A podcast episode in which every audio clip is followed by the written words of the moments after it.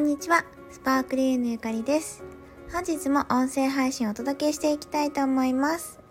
改めまして、皆様明けましておめでとうございます。本日は1月1日ですね。2023年になりました。皆さんはどんな元旦お過ごしですか？私は家族でのんびり過ごす元旦になりました。えっと、毎年、えっと、実家とかに帰ることが多いんですけれども、今年は1月の半ば以降に里帰り出産のために帰省するっていうこともあって、えっと、関東で過ごしています。で、本日はですね、音声どんなことを話そうかなっていうのを考えてたんですけれども、2022年のあの、振り返りみたいなのをね、先日ブログにアップしたんですよ。振り返りといっても結構プライベートでどこ行ったかなとかっていうことを特化して振り返ったんですけれども、なんかそこで私が伝えたかったことっていうのを改めてこちらでもお伝えしたいなというふうに思います。この2022年振り返りなんですけど、あの、プライベートでこう旅行に行ったところをちょっと数えてみたんですよね。数えてみたというか1月からこう順にどんなところに行ったかなとかどこにステイしたかなっていうのを数えてみたら、まあ、大体家族で遠出の旅行には4回くらいでホテルステイには6回行っておりました。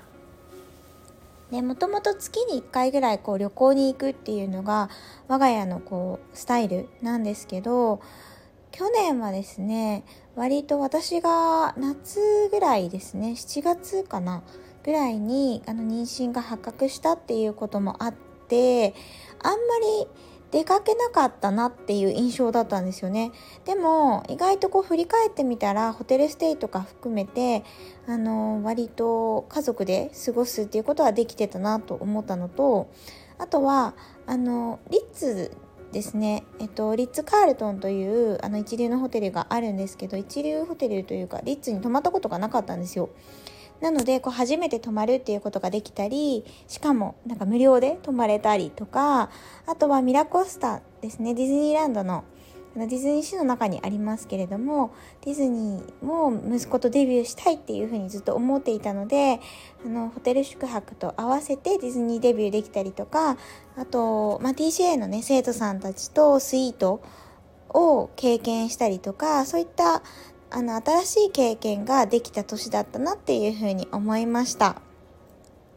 ちょっと詳細はブログの方にアップしたのでなんか写真がいっぱいあってまあでもねちょっと私年末にいろいろフォルダ内を整理したので写真が肝心な写真がないとかっていうの結構あったんですけれどもあの写真も載せていますのでもしご興味がある方はご確認ください。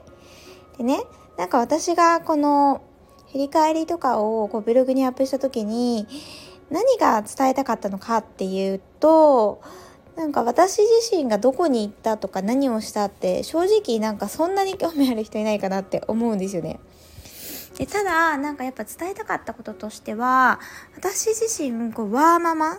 で、まあ、ワーキングマザーでで、えー、と3歳の子供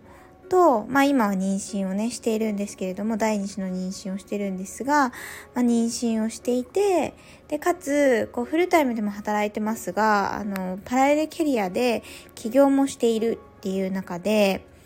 まあシンプルに忙しいんですよね。忙しいけど、なんで、その、うんと、働いているのかとか、なんで、えっ、ー、と、何を大事にライフスタイルを築いているのか？っていうことを皆さんに感じ取ってもらいたかったなって思っています。っていうのもその例えば働く目的って人それぞれだと思うんですね。私の場合は結構本当に働く女性をもっと綺麗にもっと自由にっていうことをやりたくて、まあ、それを仕事っていう手段を通して、まあ、それが副業だったり本業だったりってするんですけれどもそういう手段を通してもっと働く女性に輝ける場とかきっかけを提供したいなっていうことをやっているんですよね。でそれと同時にやっぱりプライベートでなんか大事にしたいっていうのもあってそれはやっぱり家族との時間と大好きな仲間との時間この仲間には仕事の仲間もあの生徒さんとかも含まれるんですけれども大好きな仲間と一緒に過ごすでいろんな場所に行っていろんな経験を家族や仲間と共にするっていうのが本当にやりたいことだしあのお金がかかるかからないにかかわらずずっとやっていきたいことなんですよね。なのでそのいろんな制約まあパッと聞いたらワーク、うんと、フルタイムでワーママやってる大変そうだなとかパラレルキャリアもやってるえめっちゃ大変じゃんとかあとまあね子供子供育ててるっていうだけでも大変だねっていう方もいらっしゃると思うんですよねでもそういうのを言い訳にしないで自分の人生でやりたいことをいっぱいやっていこうよっていうことをなんか伝えたかったなっていうふうに思っています。で、これはね、あの、このブログの話だけではなくて、これからもずっと続けていきたいっていうか伝えていきたいなと思っているんですけれども、なんか2023年新しい年をこう迎えたタイミングですよね、皆さんも。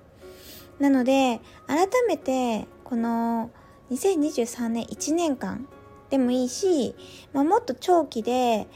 人生を通して何を成し遂げたいのかな何を大事にしていきたいのかなっていうことをぜひね考えてみてほしいなって思います。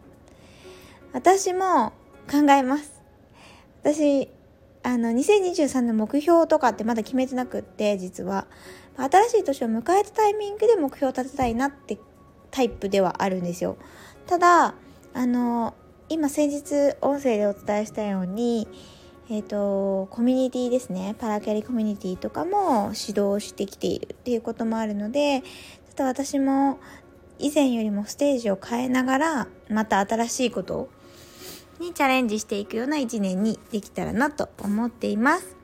ということで本日はこの辺で終わりにしたいと思います。本日も音声を聞いてくださってありがとうございました。ではまた次の音声でお耳にかかりましょう。バイバーイ。